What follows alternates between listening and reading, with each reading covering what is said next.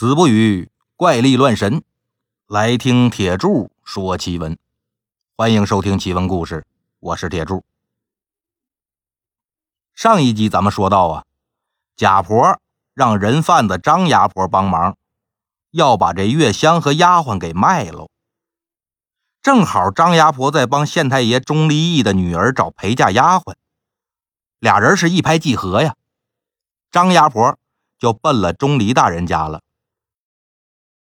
这个德化县的县令啊，复姓钟离，单名一个义字儿。到任呢，已经有一年零三个月了。他的前任是马大人，马大人的前任呢，就是月香这父亲石壁。钟离跟德安县的县令高原是同乡。高原有两个儿子，长子叫高登，今年十八岁。次子叫高升，今年十六岁。这个高登啊，就是钟离义的女婿了。钟离义呢，膝下无子，只有这么一个女儿，叫瑞芝，年方一十七岁。两家是定了十月十五成亲。到这时候呢，已经是九月下旬了，陪嫁丫鬟那还没找着呢。所以才着急呀，让张牙婆给物色一个。钟离听张牙婆说了月香的事儿，就说：“如果人合适啊，五十两也不多。你明天早上去衙门库里拿钱，晚上你就把人给我带过来。”张牙婆一看这生意成了，乐呵呵的就回家了。到家呢。又跟自己那外甥赵二说：“说我给你相了门好亲事，是如此这般，这般如此。”赵二自然是满口答应啊。转过天来呢，赵二找了身干净衣服，等着张牙婆啊带他去娶媳妇儿。张牙婆先是翻箱倒柜凑了二十两银子，又到了县衙，拿着钟离义的条子。取了五十两银子。等这一切办妥之后呢，他领着赵二，还有两个衙役，带着一顶小轿，就到了贾家了。贾婆收了钱，让下人把月香和丫鬟叫出来，推着月香就让他上轿。月香之前也不知道贾婆把自己卖了呀，突然让他上轿，也不知道这些人。是要把自己抬哪儿去，所以他就死活不上轿，跟丫鬟两个人呢抱在一起，哭的是死去活来。贾婆和张牙婆啊，一个推一个拉，这是费了挺大劲呐，总算是把月香推出贾家大门了。张牙婆就说呀：“小娘子，你不用哭了，你们家主母已经把你呀卖给咱们县的。”知县大老爷家了，让你去做小姐的陪嫁，这可是天大的好事啊！况且说事已至此，你闹也没有用。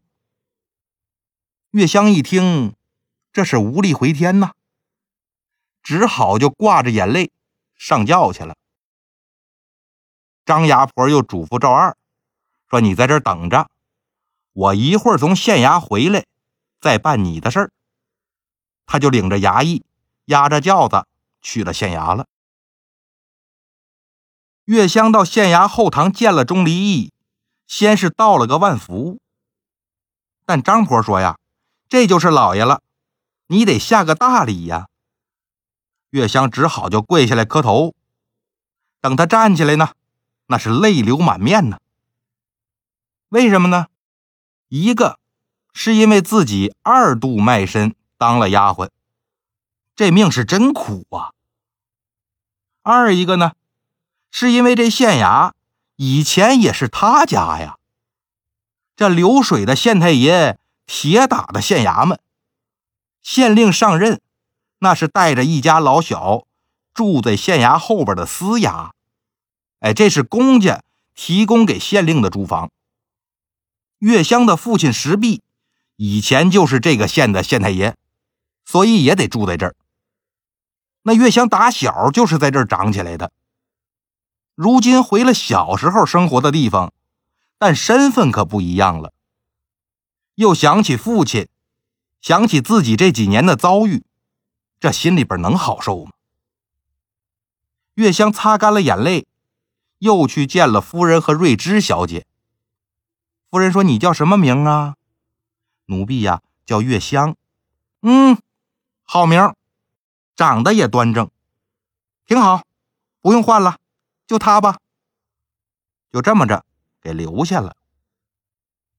张牙婆这生意算是彻底做成了，拿了赏钱，又风风火火的出了县衙，再次赶奔贾家。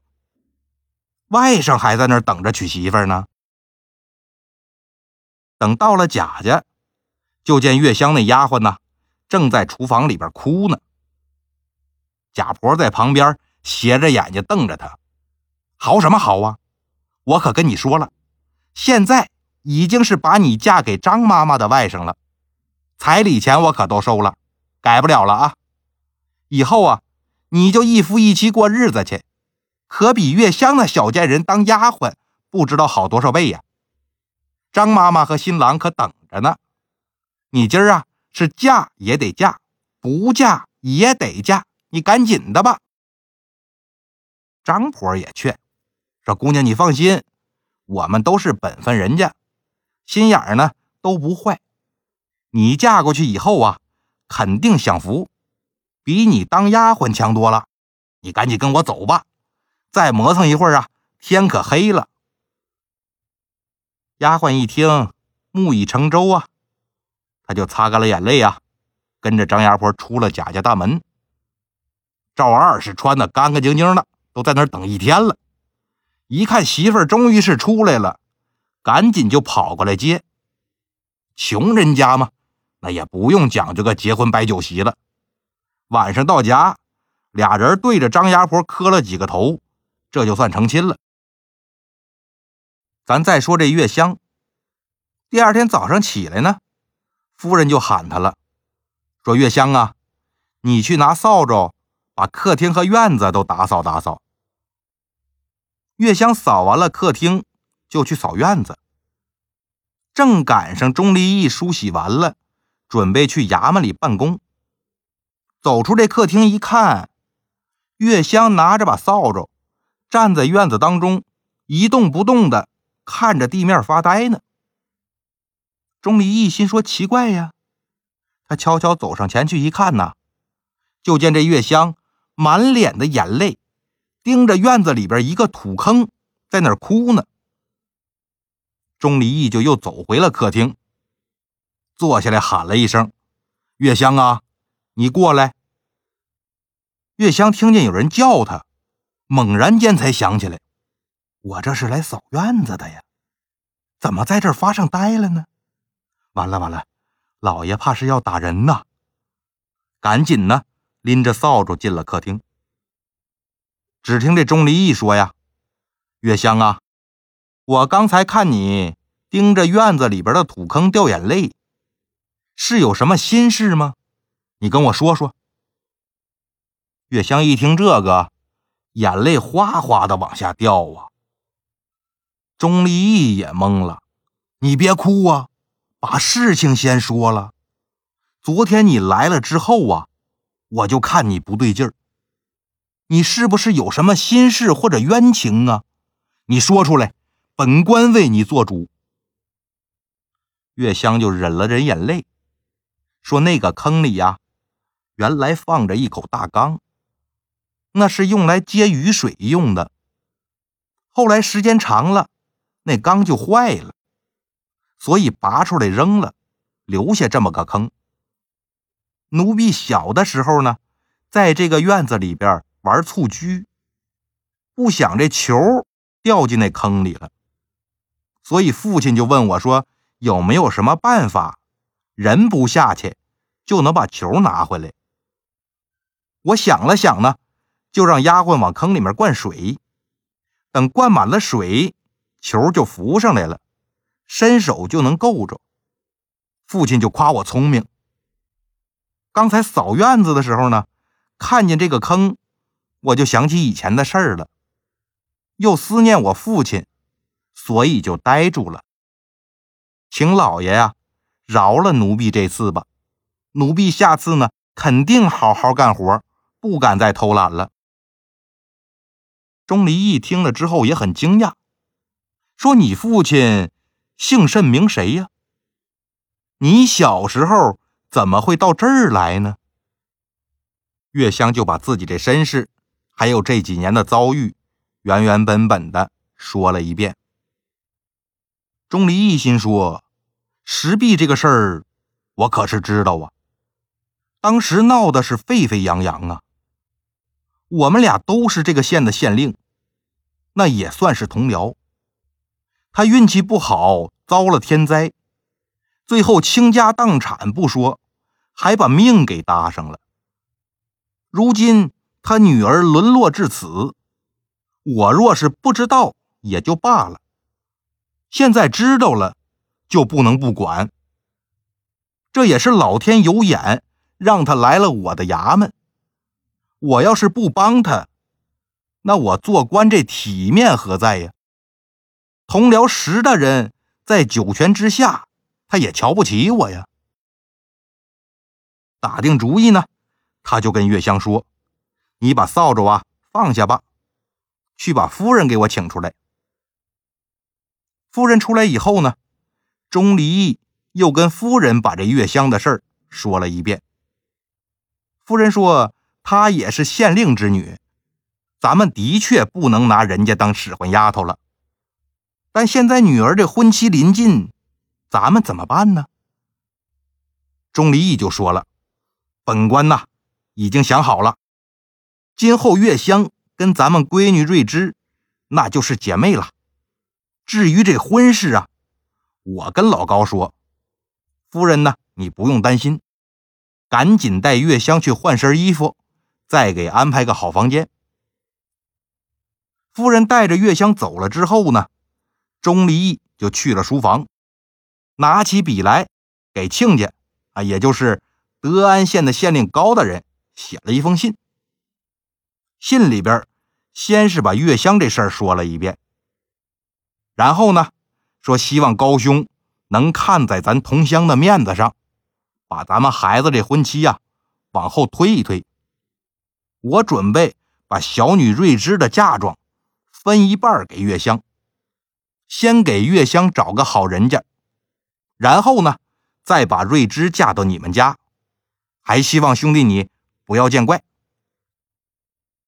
高原看了信之后，心说：“既然是这样，好人也不能让你钟离义全做了呀。”他就提起笔来回了一封信，大意是：“钟离兄，你真是仁义，但我老高也不是个坏人呢。这姑娘着实可怜。我想了想呢，你也不用给他找别人了，嫁给我儿子就得了。”钟离义看了回信就不高兴了，又回了封信，说：“老高，你是不是糊涂了？你能让月香当你儿媳妇儿，那也的确是个义举。但你儿子不是已经说好娶我女儿了吗？你这么换来换去的，成何体统啊？传出去还不让人笑话死啊？咱呐，还是等我把月香嫁了，然后再做亲家。”你可别瞎琢磨了。高原收着信之后也是一愣啊，心说坏了，我没说明白呀，钟离义误会了。他就又写了一封信，说：“兄弟，你误会了，我这儿不是有俩儿子吗？大儿子已经说好了娶你女儿，二儿子不还没定亲呢吗？我意思是啊，让月香嫁给我二儿子。”钟离义这才明白，这么办挺好啊。行，那咱就这么办吧。当即呢，就把女儿瑞芝准备好那嫁妆，一分为二，又给月香准备了成亲所需的一应之物。等到了十月十五呢，把月香和瑞芝就一起嫁到高家了。月香终于是脱离苦海了。钟离义嫁女三天以后呢，忽然就梦见石壁来找他，说玉帝呀，感念我生前清廉，我是个好官死的又冤，所以就封我为德化县的城隍。钟离大人帮小女脱离苦海这个事儿呢，我已经向玉帝禀奏了。玉帝说，你寿数本来是六十岁，现在呢，给你加到九十。而且未来会身居高位。高原高大人呢，也是宅心仁厚，所以他这两个儿子呀，以后都得是高官厚禄。后来呢，宋朝一统天下，钟离义果然是官至龙图阁大学士，活到九十岁。高原的儿子高登和高升，也都在宋朝当了大官，这都是后话。这不还有个贾昌呢吗？贾昌回家以后，一看月香小姐和丫鬟不见了，他就跟贾婆大闹了一场啊。再一打听，得知了二人的下落。月香是嫁的不错，他不用担心。倒是这丫鬟的境况差了点贾昌啊，本想二十两银子把丫鬟赎回来，再送到月香那儿去。但没想到丫鬟和赵二的日子呀，过得还挺恩爱。丫鬟就劝赵二：“要不你跟我一起去投奔月香小姐吧。”赵二也挺同意，所以贾昌呢，就带着两个人去了德安县。月香一听丫鬟回来了，也非常高兴，禀明了丈夫和公公，就把丫鬟和赵二给留下了，又给了贾昌很多钱。贾昌那是坚决不能要啊！回了家之后呢，贾昌写了一纸休书，把贾婆给休了。后来又娶了个田房。那贾昌本来是无儿无女的，不成想田房给他生了两男一女，所以这也算是善有善报了。好了，今天的故事呢就到这里了，咱们下集再见。